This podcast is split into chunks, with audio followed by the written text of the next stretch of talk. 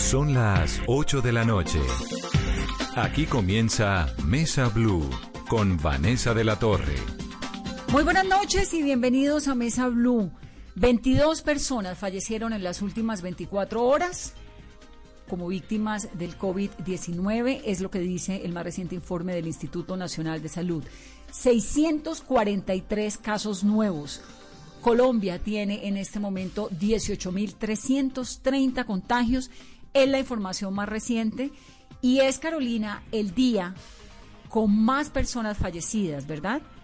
Vanessa, buenas noches. Y es verdad, hoy hemos superado esa barrera que habíamos visto en los últimos días de entre 20 y 21 personas, el número de fallecidas a cuenta del COVID-19 en el país. En total ya son 652. Y la cifra que siempre nos gusta dar en Mesa Ulu es la cifra de las personas recuperadas, porque nos llena de esperanza. Hoy son 4.431 personas recuperadas. Hospitalizadas hay 1.081 y en unidades de cuidado intensivo 175. Y en el país, ¿cómo avanza Vanessa? En algunos departamentos y ciudades principales. En Bogotá tenemos ya 6.311 casos, en el departamento del Amazonas 1.385, en el Atlántico 2.189, en el Valle del Cauca 2.042, en el departamento de Bolívar 1.796 casos, Vanessa. Hoy se hicieron en Colombia 7.574 pruebas, se procesaron para 643 contagiados de COVID-19 en el más reciente informe. Esto, en comparación con ayer y anteayer, voy a decirlo. Ayer se hicieron 6.490 pruebas para 752 casos.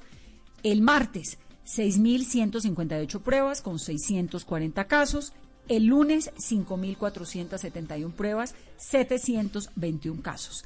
Repito, hoy 7.574 pruebas. Es un día en el que se han hecho muchas más pruebas.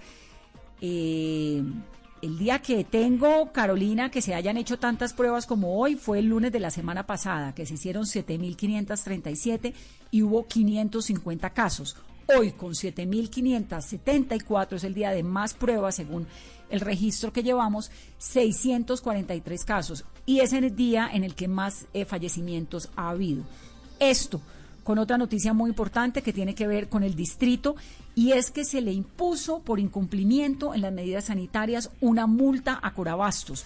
Corabastos, recuerden ustedes, es el principal lugar, centro de acopio de alimentos que tiene Bogotá y que tiene el país. Em, se le ha impuesto una multa por el incumplimiento de las medidas de seguridad, de sanidad, que es lo que dice el distrito. Vanessa, y es que lo que ha dicho el distrito es que las razones por las que se hace esta multa a Corabastos es por el incumplimiento, por ejemplo, en cuanto al no control de las aglomeraciones, la falta de tomas de temperatura al ingreso y de dispensadores de jabón en los baños, muy grave, además de medidas de bioseguridad que fueron detectadas por parte de la Secretaría de Salud y además se ha puesto de esta manera en riesgo de contagio tanto a trabajadores como a compradores y además eh, esto se hace luego, Vanessa, de unas visitas de inspección, vigilancia y control en donde se evidenció esta ausencia de elementos para la protección de todos los ciudadanos. Aunque en Corabasto se han emitido directrices, entre estas, por ejemplo, no permitir el comercio al por menor, hay restricción de vendedores ambulantes, hay un cierre de algunos establecimientos y la clausura de la puerta 8, Vanessa, y esto es muy importante decirlo, es la que colinda con el barrio María Paz, que es declarada zona de cuidado especial. Las medidas son insuficientes para reducir el riesgo de la comunidad que deriva su sustento de este importante centro de comercialización de alimentos en el país. Vanessa, y esto es muy importante decirlo, y es que el gobierno distrital ha dicho que si se evidencia que se siguen incumpliendo los protocolos de bioseguridad, se podría iniciar un proceso sancionatorio que puede llegar a multas sucesivas hasta por 10 mil salarios mínimos legales vigentes. Además, Contraloría, Fiscalía y Procuraduría abren investigaciones muy delicadas contra mandatarios por presuntos hechos vinculados a la corrupción. ¿Qué vamos a hacer con la corrupción en este país? No puede ser posible que en la mitad de una pandemia como la que estamos viviendo haya alcaldes y gobernadores que estén siendo investigados por desvío de fondos en el manejo de los presupuestos para combatir el COVID-19. Imputación y medida contra 10 alcaldes, Armenia, Malambo, Cereté, Socorro, Santander, Calarcá, San Pedro en el Valle del Cauca, San Antonio en Tolima, Guaduas y Coveñas. Vanessa, y es que estas medidas las ha tomado el fiscal general Francisco Barbosa y las anunció esta tarde después de investigar más de 3.000 contratos que fueron firmados desde la declaración de la emergencia por el COVID-19 en el país. Y otros alcaldes, Vanessa, que hay que mencionar, pero que estos fueron llamados y citados a interrogatorio. Los alcaldes de Acacías, esto en el departamento del Meta, Eduardo Cortés Trujillo, el alcalde de Girón, esto en Santander, Carlos Alberto Romano Choa, el alcalde de Cincelejo, Andrés Eduardo Gómez.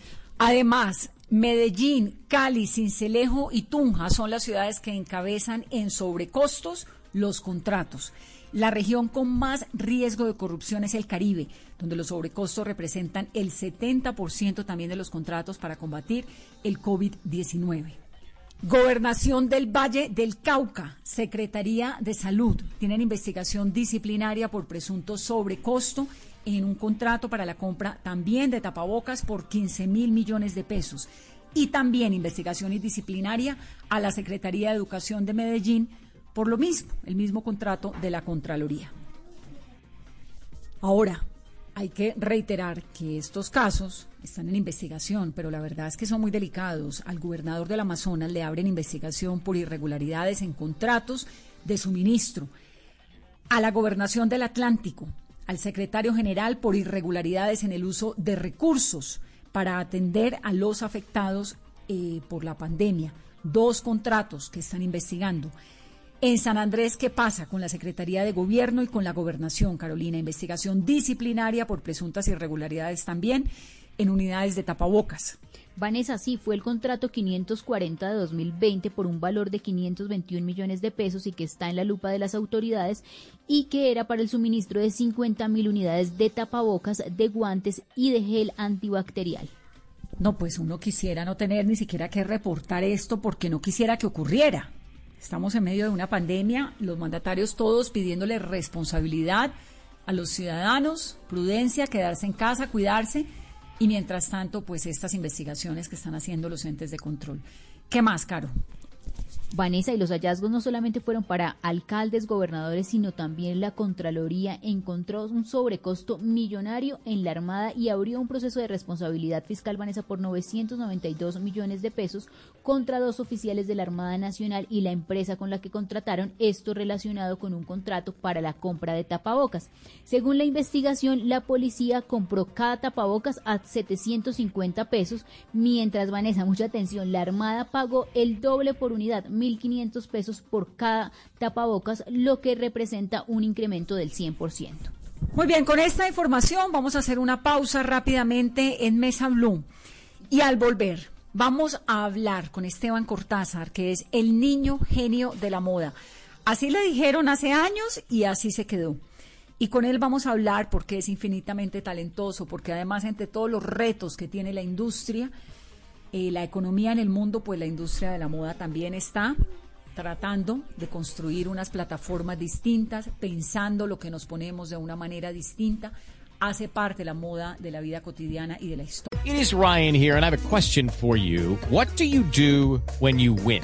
Like are you a fist pumper? A woohooer, a hand clapper, a high fiver. I kind of like the high five, but if you want to hone in on those winning moves, check out Chumba Casino. At ChumbaCasino.com, choose from hundreds of social casino style games for your chance to redeem serious cash prizes. There are new game releases weekly, plus free daily bonuses. So don't wait. Start having the most fun ever at ChumbaCasino.com. No purchase necessary. BGW. Void were prohibited by law. See terms and conditions. 18 plus. De la humanidad, además. Volvemos en breve con Esteban Cortázar. Continuamos en Mesa Blue. Esteban Cortázar ha llegado realmente a donde ha querido y ha hecho sus sueños realidad y me hace muy feliz en esta coyuntura que estamos viviendo todos hablar con él, con alguien que sabe perfectamente lo que es la reinvención, que es la palabra del momento, el niño genio de la moda, que ya no es tan niño, pero sigue siendo genio y está hoy en Mesa Blue. Qué gusto tenerte, Esteban, bienvenido. Hola Vanessa, gracias, gracias por invitarme a esta iniciativa tan chévere y feliz de estar hablando contigo. ¿Cómo estás? Bueno, niño ya no, ¿cuántos años tienes ya? Como 35. Tengo 35 años, ya, ya no. ya no es, ya eso, eso yo creo que ya se me quedó para siempre. O sea, he tratado de que, de que se me quite, pero todavía me siguen llamando el niño genio desde, Pero desde que qué tengo. dicha que lo llamen a uno niño genio toda la vida. Eso me parece, ¿no? Maravilloso, qué Es dicha. cómico, es, es cómico y es, es, sí, es muy halagador y es muy cómico. Esteban, ahorita se está reinventando todo. Pues estamos haciendo esta entrevista vía Zoom, no vía satélites, eh, cada uno está trabajando desde su casa, digamos que el mundo nos obligó a un montón de cosas dificilísimas, porque además nos toca hacer oficios de la casa que usualmente no hacíamos, ser buenos trabajadores, buenos amigos, mantener relaciones a través de canales digitales, un montón de cosas que son distintas. ¿Cómo lo vive usted? Pues yo creo que sí, para mí igual, como tú dices, esto, este ha sido un momento eh, de mucha reflexión para mí, y yo creo que para todos, de mucho, de, de, de, de preguntarme muchas cosas y buscar las respuestas y también dejar que si no tengo respuestas, dejar que simple- como simplemente vengan cuando tengan que venir. Yo creo que es un momento de, de también de, de, de abrazar en cierta manera el silencio y de, y de no ir a la carrera como estábamos tan acostumbrados antes, de cambiar, de cambiar nuestro ritmo. Eh, lo, lo digo pues tan como por mí mismo en cuanto a lo que hago, pero también lo digo en general. Yo creo que estábamos eh, a un ritmo y tomando demasiado provecho de nuestra naturaleza y de nuestra, de nuestra vida cotidiana, la estábamos como viviendo como si estuviéramos siempre de afán.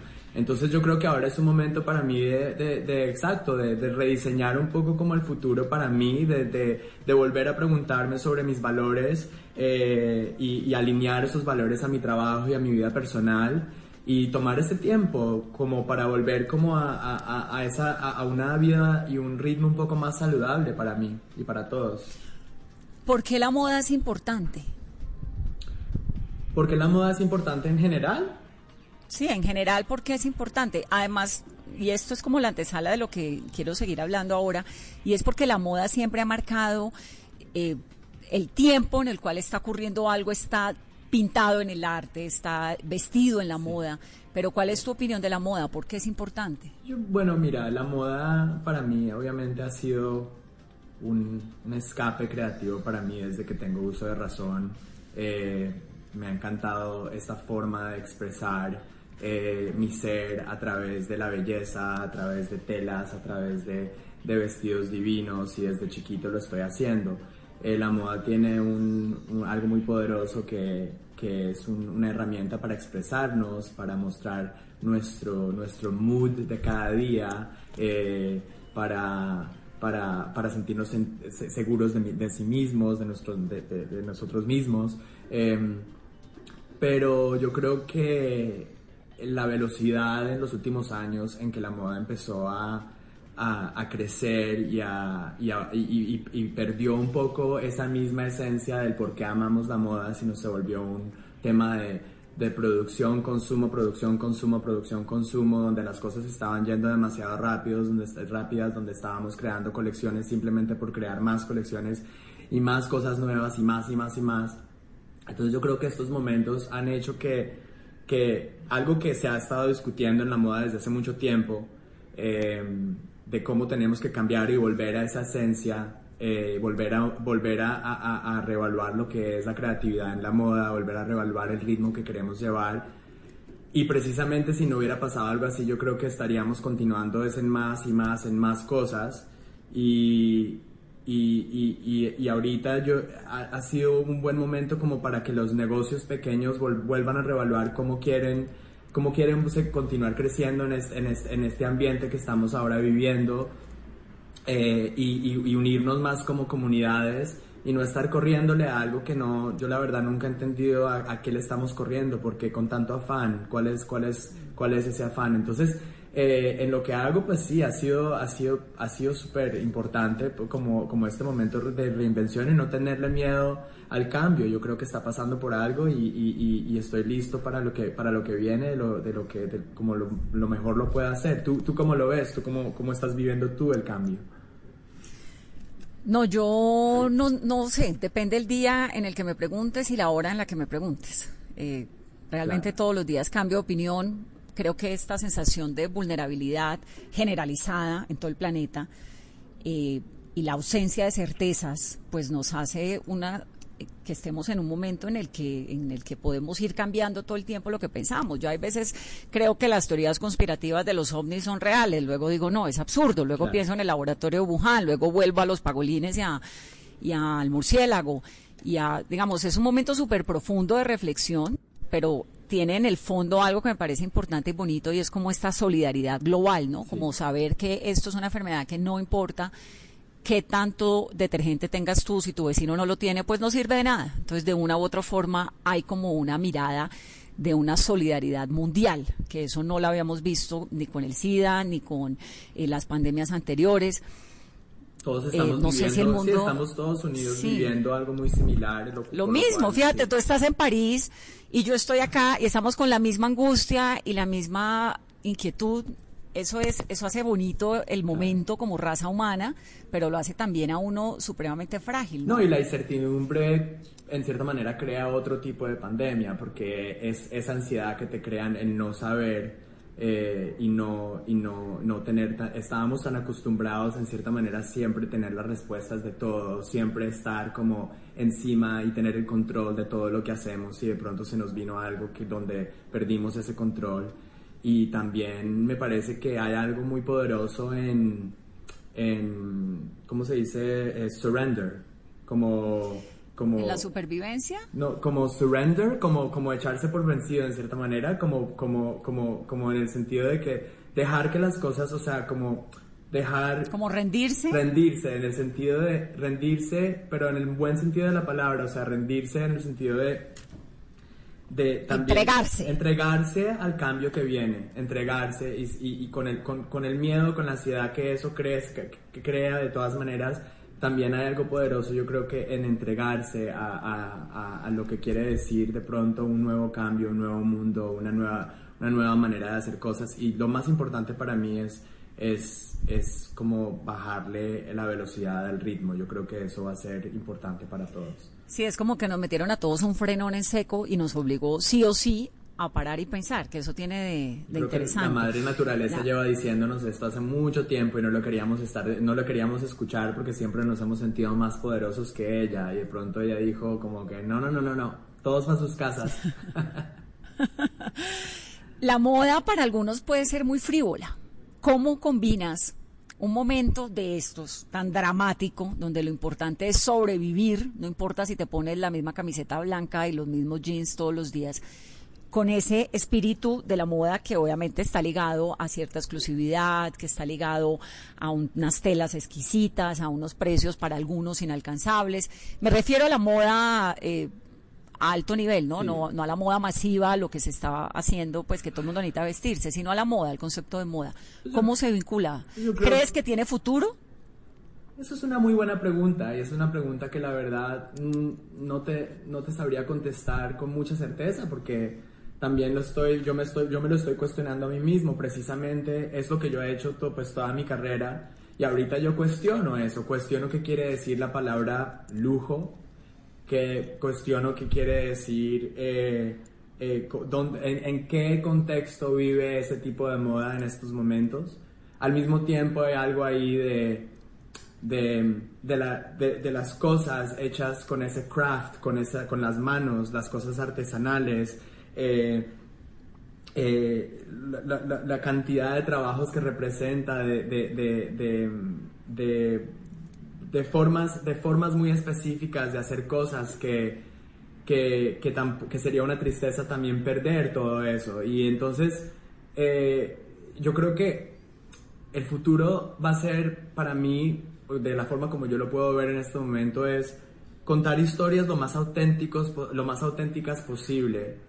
Eh, yo creo que eso es lo que el público va a querer ver en estos momentos, historias reales, historias eh, a través de una colección, a través de lo que sea. Pero en cuanto a la moda, yo creo que menos colecciones, menos, menos novedades cada ratico, cosas que se sientan que se pu- pueden durar para más tiempo, por más tiempo. Y tú dijiste que enfocarnos solamente en la parte como de moda a alto nivel, pero yo creo que la otra parte del como el fast fashion y como el como la idea de, de, de, de, más masivo también tiene mucho que ver ahí porque eso estaba eso también estaba muy a un ritmo y a un nivel de producción y de, y de, y de, y de polución al respecto. Y de deterioro ambiental absurdo. Y de deterioro claro, ambiental, sí. que eso tiene que parar, pero al mismo tiempo hay tanta gente que no puede estar comprándose algo de súper alta calidad, con una, con, con una tela increíble que te va a durar por, por mucho tiempo, etcétera. Yo creo que también ah, para las compañías que hacen ropa más masiva, tienen que encontrar otra vez esas raíces, esos valores desde el principio, de por qué muchos de ellos crearon esas compañías que se, después se volvieron tan grandes en ese principio, cuál era como la meta al principio y, y yo creo que esos son los que van a poder sobrevivir este tipo de cosas porque la gente va a querer volver por más que sea digamos muy caro o no tan caro o barato, de todas maneras comprar algo que, tú, que te sientas que tiene un mensaje, que tiene... Eh, una, un, una, un estilo, un, unos valores, un estilo de vida y una historia detrás que tú quieres formar parte de eso, por, por, no importa el precio. Eh, donde ya lo barato no tiene que ser algo tan desechable, no tiene que ser algo que, que, que simplemente lo usas una temporada y después lo botaste porque lo compraste en Zara o en donde sea, sino que compras algo por más barato que sea, que lo quieras guardar porque significa algo para ti. Yo creo que... Que tenga un significado. Que tiene un significado. Yo creo que vamos a ir para, para mucho por para eso. Por ejemplo, ahorita el tema de los desfiles de moda también se están cuestionando totalmente. Yo creo que eso ya nunca va ¿Cómo van a ser los desfiles de desfiles? Porque ¿cómo haces tú para plantearte? Bueno, este año ya no, Este año pero ya no. eventualmente Los desfiles ¿Cómo ha sido planteas? algo, mira, los desfiles ha sido algo que se ha estado cuestionando desde hace mucho tiempo, mucho antes de esta pandemia se ha estado cuestionando. si ¿por des- qué? Pues por muchas razones. O sea, primero, la, como vuelvo a decir, la velocidad en la, en la cual estábamos creando estos desfiles, eh, muchas veces, para muchas marcas, cuatro cinco veces al año, para la mayoría de las marcas, dos, tres veces al año, más las precolecciones, todos los showrooms mostrándole la, la colección a todos los compradores, toda esa cantidad de viajadera por, por todas partes del mundo viendo colecciones. Y encima marcas eh, pequeñas, medianas, como la mía, por ejemplo, que no son Chanel, que no son eh, Dior, que no son estas grandes marcas, con la presión de tener que, que, que sacar eh, un presupuesto gigantesco cada año para poder crear esos desfiles que al final terminan siendo una foto digital y a, la a las personas que vivieron esos desfiles, por la mayoría, se les olvida la experiencia porque la experiencia dura 10 minutos y están viendo cientos y cientos de desfiles todas las temporadas.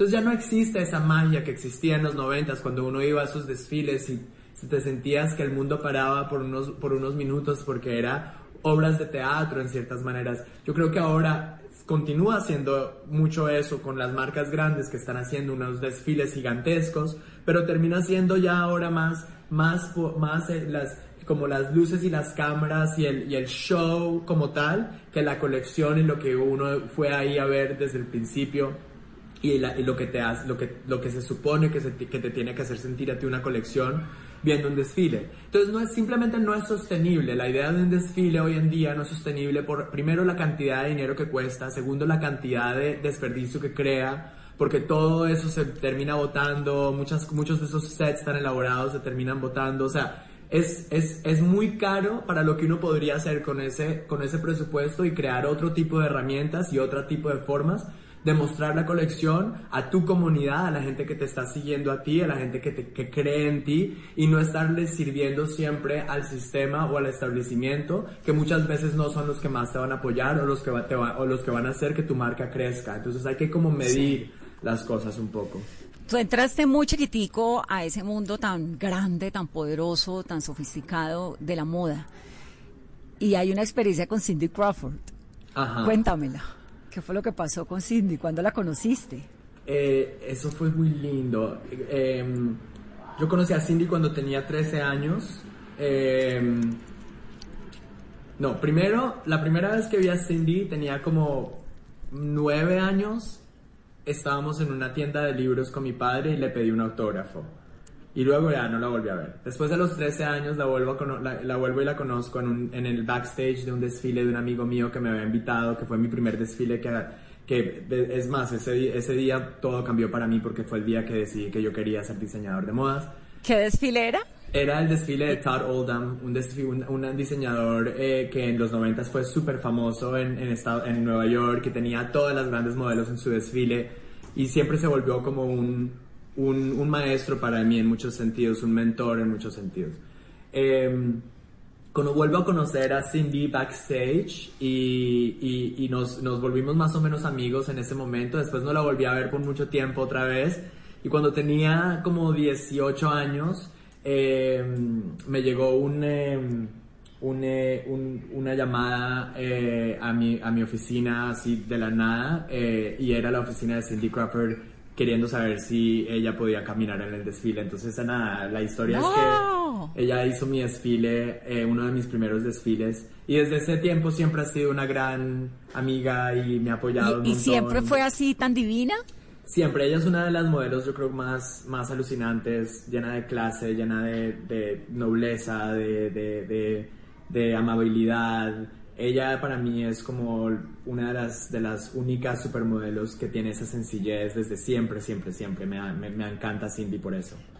Además es como de ese trío de Naomi, Claudia y ella, ¿no? Que era una época en la que, bueno, eran las, Las grandes, grandes, de verdad. Las grandes, sí. ya eso también ya cambió un montón. Esa es la otra Eso. razón por la cual los desfiles no tienen ese mismo impacto que tenían antes, porque ahora las modelos, pues, no tienen esa, esa, eh, un- un- las modelos entran y salen como si fueran pescaditos en el agua, o sea, es impresionante. O sea, no, no tienen, no, no Ya se- no son íconos. No se quedan como se quedaban antes por mucho tiempo y crean un nombre y un re- reconocimiento que forma parte de la esencia de las marcas como era antes. O sea, todavía obviamente pasa, pero no como en esos tiempos.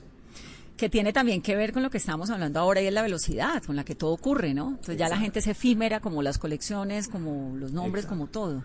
Yo creo que Eh. hay que volver a cosas más locales, hay que volver a cosas más auténticas, hay que volver a las raíces de todas las personas, hay que volver a, a esencias más que te conmuevan como seres humanos. No podemos continuar si- a- a- produciendo cosas solamente por producir que después se nos olvidan. Tenemos, y, lo mismo digo con los seres humanos que contratamos, o sea, modelos, artistas, eh, actores, lo que sea, o sea, como, como ali- alimentar a los, a, los, talentos que contratamos, nutrirlos y echar, echarlos para adelante y no, y no ponerlos y sacarlos como si fueran eh, ganado, porque es que así no, así no es.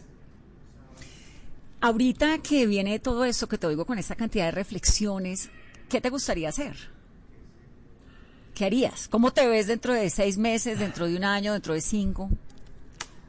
Pues no tengo ni idea y eso me encanta. La verdad me encanta, me encanta no saber, me encanta también estar un poquito como, como por eso es lo que te decía, rendirse un poquito, a, a eso es lo que me refería, como dejar que la vida también te enseñe a ti, te ve, que te ve contando, te va contando cositas y no sentirte siempre que tienes que estar en modo planeación y modo agenda, porque si no es como, pero a ver, tengo, tengo proyectos, tengo proyectos súper, súper emocionantes que estoy, estoy haciendo, uno muy grande en Colombia que va a salir en unos meses y estoy muy emocionado, que también tiene mucho que ver con lo que estoy diciendo, tiene mucho que ver con, con sostenibilidad, con inclusión, con diversidad, con tolerancia, con un mensaje positivo.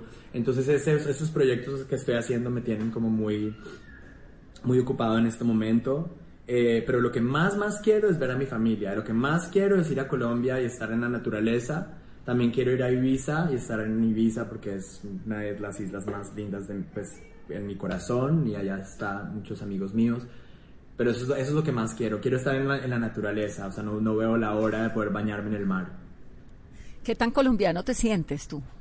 Yo me siento súper colombiano y tengo muchas ganas de volver a vivir en Colombia pronto o, o pasar un poco más. Ah, bueno, cuando me- eso es parte de, tu de la respuesta a tu pregunta. He estado pensando mucho en volver a Colombia más. A vivir. Eh, pues mira, yo he vivido afuera de Colombia por 20 años de mi vida. 20 años. 25 años de mi vida. Y em, tengo ganas de pasar más tiempo en mis raíces y tengo ganas de pasar más tiempo en, en- en Colombia. No sé si vivir tiempo completo, pero es que ahora con todo lo que está pasando tampoco ya sé nada, ya, ya, no, ya es difícil pensar geográficamente qué es lo mejor. Entonces ahorita me estoy quedando tranquilo en mi casa, pero sí tengo muchas ganas de volver a estar más en Colombia, precisamente porque me siento muy colombiano, siempre me he sentido muy colombiano. Tengo muchos amigos allá, mi familia, la naturaleza, la comida, la música, o sea, me encanta Colombia y siempre me ha encantado. Por más de que he vivido por fuera por todos estos años, siempre, siempre, me, siempre me he sentido como súper colombiano y voy mucho. Sabes que me- siempre me ha llamado la atención y siempre te he querido preguntar por tu mamá. Tu mamá era cantante de jazz, ¿no? Mi mamá, sí, mi mamá fue cantante de jazz toda mi niñez, pero mi mamá cuando, cuando, cuando ella, cuando, cuando yo estaba creciendo y mi mamá se estaba enrollando en, en el jazz eh, y cantando, ella se inclinaba mucho por la vida espiritual, eh, ella empezó a estudiar budismo desde que yo nací, empezó a estudiar yoga y meditación desde que yo nací, entonces poco a poco ella fue dejando como el, el- mundo de la música y el mundo de la noche un poco y, y se metió en, en- y se fue para la India a vivir y empezó a, a estudiar con muchos gurús alrededor de- de- del mundo y diferentes eh, cursos de todo tipo de, de, de- de- de meditaciones y de, y de cursos y de, y de terapias y cosas así. Entonces mi mamá ahora am, pues cambió su mundo, pero sí, por mucho tiempo fue cantante de jazz.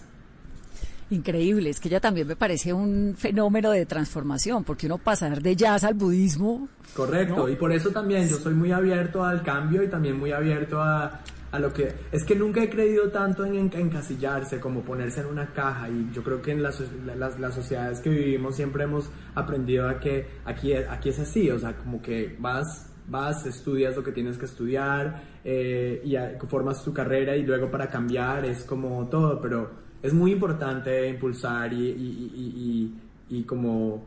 eh, probar los diferentes talentos que uno de pronto piensa que uno tiene, así sea por hobby o lo que sea, porque uno nunca sabe qué puede despertarse en, la vida de uno cuando uno empieza como a, a quitarse de lo que uno está tan acostumbrado en hacer siempre. Y eso ha sido también parte de mi reflexión, o sea, ¿qué más vas allá, más allá de la moda, qué puede existir para Esteban Cortázar? O sea, ¿Qué, qué, qué tipo de, ya que ya he creado una plataforma con mi nombre, esa plataforma, ¿qué más puede hacer? Que tenga un propósito más profundo que solamente moda frivolosa, porque pues la verdad no, ¿cómo se dice? ¿Frivolosa? ¿Frívola? Frívola. frívola, frívola. Frívola. Entonces, eh, eh, eh, sí, o sea, como que este tiempo ha sido también muy interesante en ese sentido, como pensar cómo, cómo, cómo, cómo puedo empujar esa plataforma a otros niveles, a otras cosas. Eres No me parecía amiga Paula, la ¿no es moda. cierto? Yo, sí, muy. éramos vecinas. Esta es una amiga que tenemos en común, que es Paula Mendoza. Éramos vecinas en, en Washington durante muchísimos años y es una de mis mejores amigas. También la mía. la Mira, quiero sobre. mucho. Y habla muy Sí, yo lindo de ti. también. ¿En serio? Sí. Ay, qué bueno. Lo de la, la, la frivolidad de la moda, yo no creo que la moda sea frívola. Lo que pasa es que ahí se encasilló y hay un montón de gente que no le entiende significado, pero la minifalda tiene un significado de guerra, pero la boca roja, Winston Churchill en algún momento, en plena Segunda Guerra Mundial, cuando estaban bombardeando a Londres, declaró el labial rojo como un artículo de primera necesidad al nivel del arroz.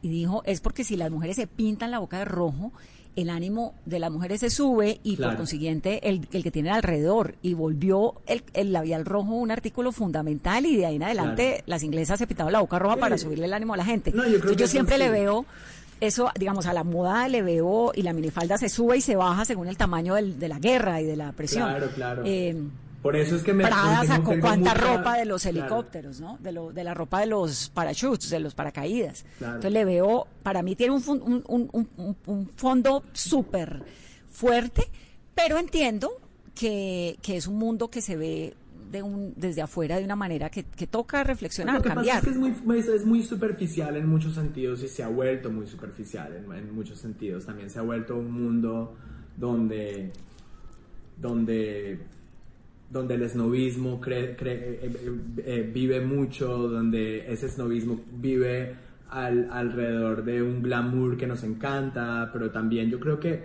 simplemente las cosas están evolucionando. Yo creo que ahora cuando hablamos de después de lo que pasa después de una guerra o lo que pasa después de algo, yo creo que en estos momentos la pregunta va a ser cómo puede vivir una industria de la moda siendo llena de expresión, llena de creatividad, llena de historias auténticas, pero 100% eh, saludable para el medio ambiente. O sea, ¿cómo puede...? Yo creo que ahora ya la presión de sostenibilidad para las marcas de modas no es una cuestión de si se, si se tiene o no se tiene que hacer, es un requisito y responsabilidad que tenemos los diseñadores a tener que hacerlo. Y eso tiene muchos retos, porque eso quiere decir que no todas las cosas que, se, que podíamos hacer antes, que, armando esos looks tan maravillosos que habían, que hacía que la moda te, te hacía como soñar en ciertas maneras, muchas de esas cosas ya no se pueden hacer, no hay, no existe todavía formas de hacerlo de manera totalmente sostenible. Y yo creo que ahí está el reto.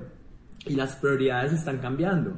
Entonces de pronto ahora las, nuestra prioridad es cómo vamos a salvar nuestro medio, medio ambiente, cómo vamos a hacer un mundo mejor en esos sentidos y no tanto ponerle la atención si la, la falda va a ser más cortica o más larga o si, va a, o si va a ser rojo o si va a ser gris. O sea, yo creo que nos vamos a ir por un momento donde donde tiene que ser práctico, donde tiene que ser eh, y donde tiene que ser bien para el medio ambiente. Y eso lo digo. Además, porque le pareciera o le da uno la sensación de que los compradores también, bueno, van a empezar a pensar en lo mismo, ¿no? Después de eso, pues dice, bueno, ¿de qué te sirve tener un closet si no te lo puedes poner, ¿no? Exacto. Las prioridades van a cambiar y lo que es lujo para todas las personas también va a cambiar y la forma como gastamos nuestra plática va a cambiar porque vamos a cuestionar muchas cosas. Entonces es nuestro, nuestro deber como diseñadores, como creativos, volver a diseñar nuevos métodos de cómo podemos, de cómo podemos eh, eh, eh, como navegar esa idea. Y, y, yo creo que más que nunca necesitamos comunidad y unión, porque solos no lo podemos hacer. Necesitamos tener este tipo de conversaciones todo el tiempo. Yo tengo una idea, tú tienes otra, y esas ideas se juntan y crean una nueva idea. Yo creo que ya en la moda todo está inventado, entonces no se trata de inventar una nueva silueta o una nueva proporción o una nueva, una nueva tendencia. Yo creo que ahorita la tendencia o la tendencia permanente que se tiene que crear es cómo cambiar este sistema que ya no estaba funcionando y cómo, cómo podemos hacer algo que sea mejor para, para nuestras vidas y para nuestro mundo. Pues me encantan tus reflexiones. Aquí te espero en Colombia. Me muero, sí, sí, sí. Mira, tengo un poquito de Colombia aquí en, en mi casa. Eso veo. Las plantas ahí.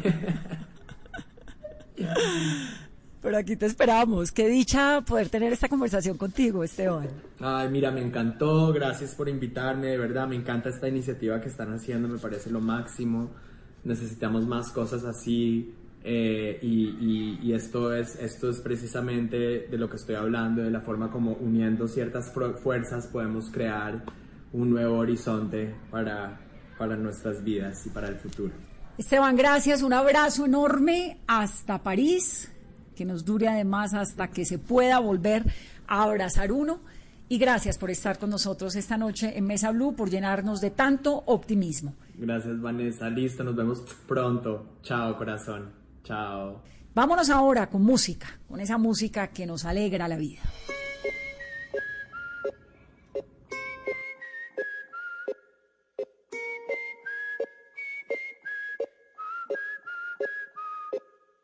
Tengo un perro viejo que no tiene raza.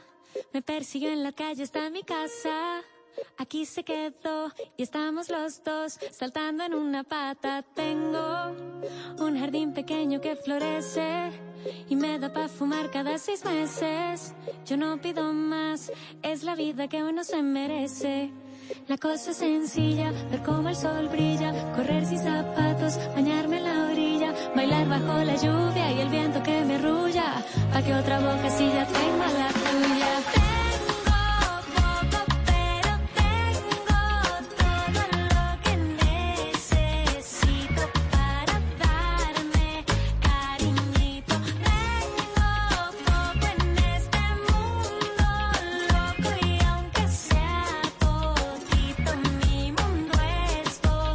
De incertidumbre y dificultad, de tantas preguntas, la música es el bálsamo para la vida, para seguir adelante.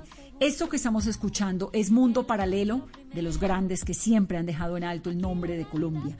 El año pasado estuvieron recorriendo el mundo y llevando esta música que ha atravesado fronteras. Messier Periné y su nueva canción que es Mundo Paralelo suena así. La hacen junto a Pedro Capó y esta noche con nosotros en Mesa Blue, Santiago Prieto. Santiago, bienvenido a Mesa Blue. Hola, muy buenas noches. Eh, nada, feliz de, de saludarlos. Muchas gracias por, por la invitación, por la entrevista. Y felices también del lanzamiento, como ustedes lo dicen. Recientemente lanzamos una canción que se llama Mundo Paralelo con Pedro Capó. Y bueno, ya, ya tiene 3 millones de views, comentarios muy bonitos, gente que la ha recibido súper bien. Así que estamos muy, muy, muy felices de, de lo que está pasando con esa canción. Santiago, y qué coincidencia, ¿no? Porque ustedes escribieron esa canción hace un año y esa letra y ese mensaje llega en un momento clave en el que el mundo empieza a valorar lo que a veces era tan sencillo, tan simple y tan normal a lo que no le dábamos valor, ¿no? Absolutamente, nosotros habíamos escrito esta canción, um, como dices tú, hace un año y pues nuestra idea era escribir una canción que reflejara un poco la manera en que nosotros vivimos y miramos la vida, como prácticamente esa filosofía de vida que hemos construido a través de la práctica, yo creo que eh, siendo pues tan nómadas y estando de gira tanto tiempo, como que uno aprenda a vivir mucho en el presente y a gozar de lo, pues, de lo que tiene un día a la vez un poco, ¿no?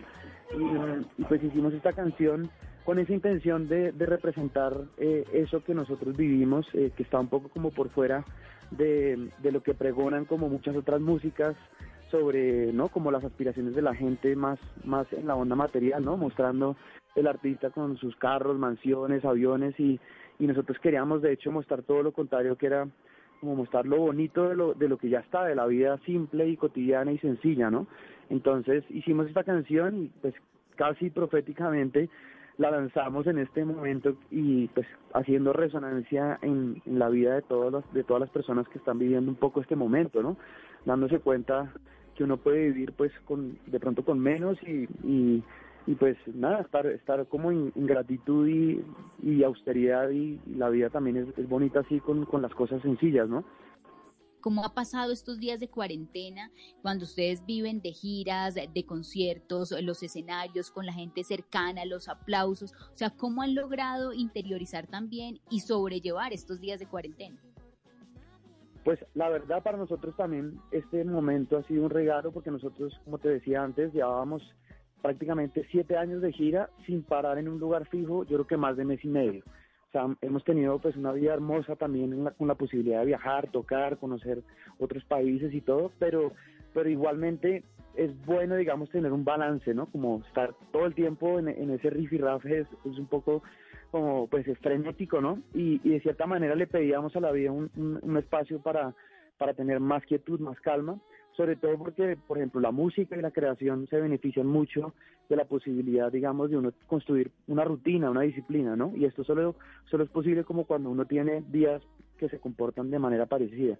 Entonces, hasta ahora, en estos cincuenta y pico días que llevamos de cuarentena, pues hemos estado bien, afortunadamente, hemos estado, pues como te digo, creando, estudiando, componiendo, eh, cultivando, ¿no? Como el autocultivo del talento y y pues cosas que uno no podía hacer por estar tanto tiempo en movimiento.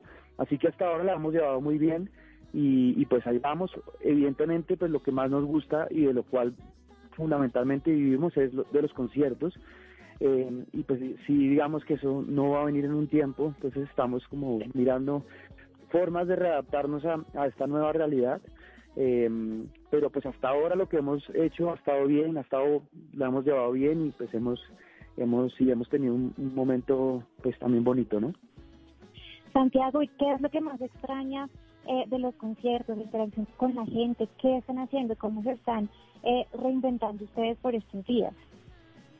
Sí, pues evidentemente lo, lo que más extraña uno como músico y sobre todo una persona que se dedica pues a, a tocar y a viajar es eh, evidentemente ese, ese ritual de conectarse con las personas. O sea, los conciertos son cosas demasiado mágicas, yo creo que tanto para el que las vive como oyente, pero especialmente uno tocar y tocar con una banda y eh, eh, ofrecerse como a ese, a ese éxtasis de, de hacer conciertos es es algo muy bonito que pues extraña, extrañamos mucho, sobre todo porque nosotros somos también una banda de tocar, si me entiendes? Como no, somos como un show eh, con DJ y bailarinas, sino somos una banda de, músicos que, que, están tocando todo el tiempo y están como, pues de cierta manera, como haciendo música viva entonces pues extrañamos mucho como ese esa esa posibilidad de tocar en colectivo con la banda y bueno evidentemente de conectarse con la gente y sentir ese calor y esa conexión eh, sí digamos cuando preguntas sobre qué hemos pensado para como para reinventarnos y esto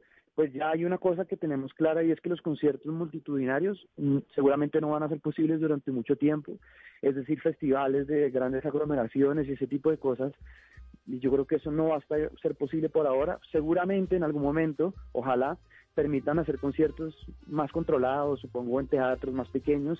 Eh, pero lo que hemos hecho nosotros ahora, hasta ahora, pues es, tratar de inventar otras maneras de, ponernos a trabajar a la banda, a los técnicos y se nos han ocurrido algunas ideas que no hemos que no hemos pues todavía realizado, pero pues se les cuento ahí para para compartirles. Por ejemplo, a mí se me está ocurriendo eh, bueno, primero obviamente grabar un concierto en vivo de la banda muy, muy bien grabado y que la gente pudiera entrar, pagar pues una boleta súper barata, pero que tuvieran la posibilidad de pasar como un gorrito, tipo un concierto callejero, callejero en donde la gente, digamos, pueda aportar donaciones.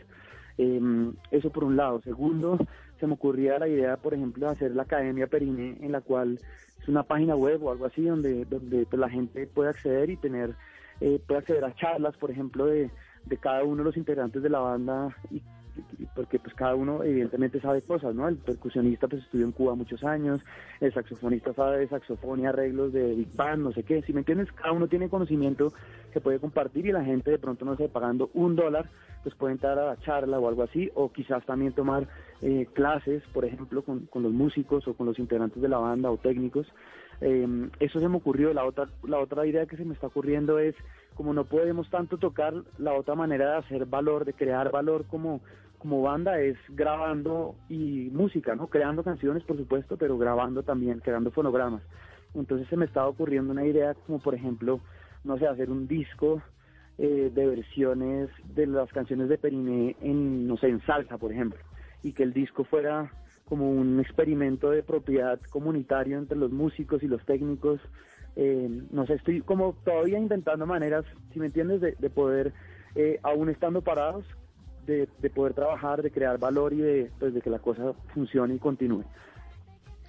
No, y es que esa es la magia de estos días, poder uno readaptarse y que la creatividad no pare. Entonces, conciertos online, eh, también la Academia Periné, las clases, y eso cuando se va a empezar a materializar, Santiago, ¿cuándo van ustedes a lanzar, por ejemplo, el primer concierto online que tenga un cobro de una boleta para todos los fans que también, así como ustedes extrañan estar en el escenario, uno también extraña poder salir y poder compartir de esos momentos especiales con el show maravilloso que ustedes siempre nos brindan?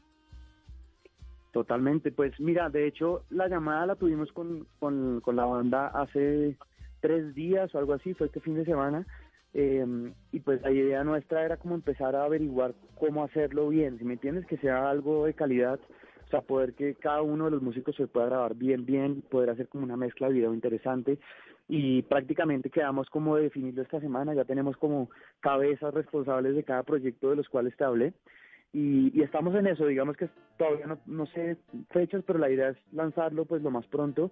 Evidentemente cada proyecto necesita como una planeación y, a la final también una inversión, por ejemplo crear una página web o invertir en la grabación, en la mezcla, digamos cada, cada proyecto acarrea como, como también una inversión, entonces todavía estamos como analizando bien eh, cómo hacerlo, cuánto cuesta, todo eso.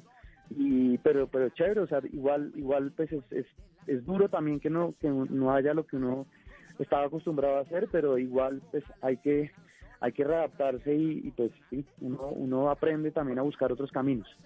No sé, es que hay tanto que uno puede a la final, digamos, eh, compartir y, conectar y la gente también pues puede ayudar entendiendo, digamos, que yo creo que el oficio de los artistas y los técnicos está fuertemente golpeado por, por la pandemia. Yo creo que va a ser el último sector de la economía, digamos, en, en activarse pues porque los conciertos, pues, o sea, me imagino que van a ser siempre focos de, posible contagio y esto, y, no sé, eso va a estar difícil, entonces va a tocar encontrar otras maneras de, de, pues, de conectar con los artistas y que los artistas puedan, y los músicos y los técnicos, porque es una industria muy, muy grande, no son solo como los que ponen la cara de las bandas, sino muchísima gente que también puedan seguir trabajando y, y pues sí, seguir siendo funcionales.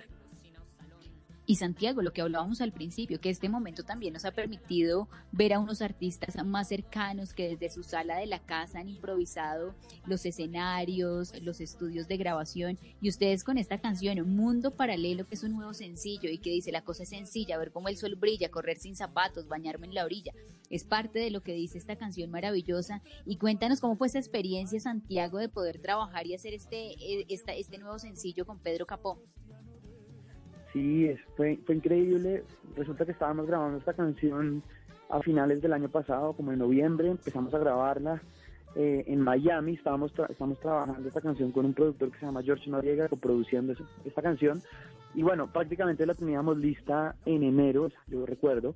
Eh, habíamos grabado algunas cosas en Miami, yo volví a Bogotá y grabé eh, a los músicos de la banda acá en Bogotá, grabamos un músico de la Sinfónica, bueno, terminamos como de construir toda la parte, digamos, instrumental de la canción y en enero volvimos a grabar las voces de Cata y en ese, en ese momento nos dimos cuenta que la canción, después del segundo coro, tenía como un puente en el que decía un mundo paralelo que sabe a caramelo, se repetía eso dos veces y no pasaba mucho más y era chévere, digámoslo así, pero, pero como que uno sentía que podía tener algo más y ahí se nos ocurrió la idea de, de que esa canción hubiera, pues, tenía, podía tener, tener perdón, em, como una colaboración, un featuring de alguien que, que, le metiera un flow así, tipo reggae y esto.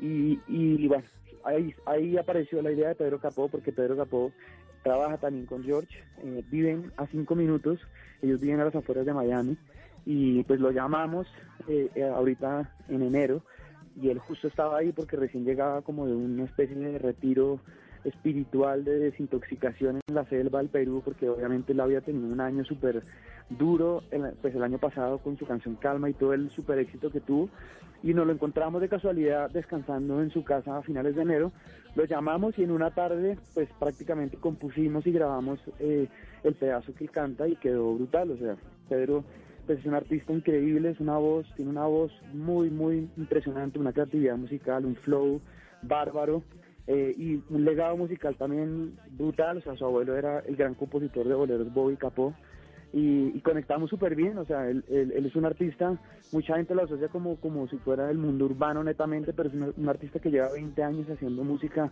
muy diversa y, y pues es un súper músico, y ya se dio así, demasiado natural, o sea, igual como que las cosas se, se dan en, el momento que tienen que darse con una magia increíble y así fue la colaboración con Pedro y estamos realmente agradecidos y contentos de, poder hacer música con él y, bueno, la canción quedó muy bonita.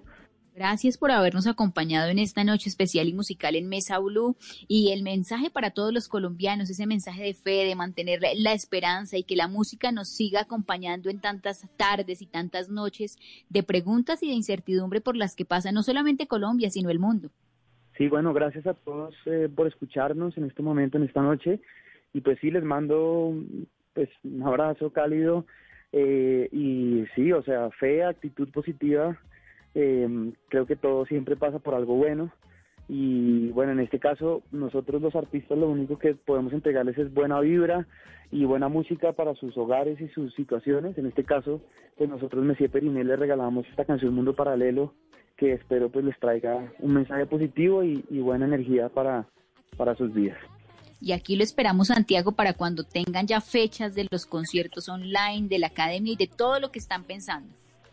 Ay, bueno, gracias. Sí, les estaremos contando cuando tengamos ya más avanzadas las ideas que comentamos, eh, pues les, les compartimos.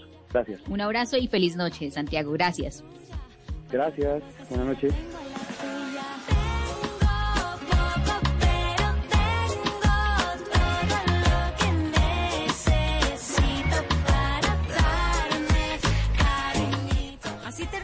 En esta noche de jueves con la esperanza de tener un fin de semana y un puente que viene con muchas mejores noticias.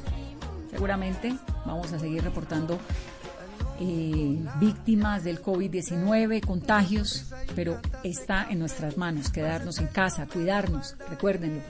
No se confíen, no pierdan esa responsabilidad Quedémonos en casa con los niños, cocinando, estando tranquilos. Ya volverá la vida como la hemos querido siempre. Feliz noche ya lo encontré.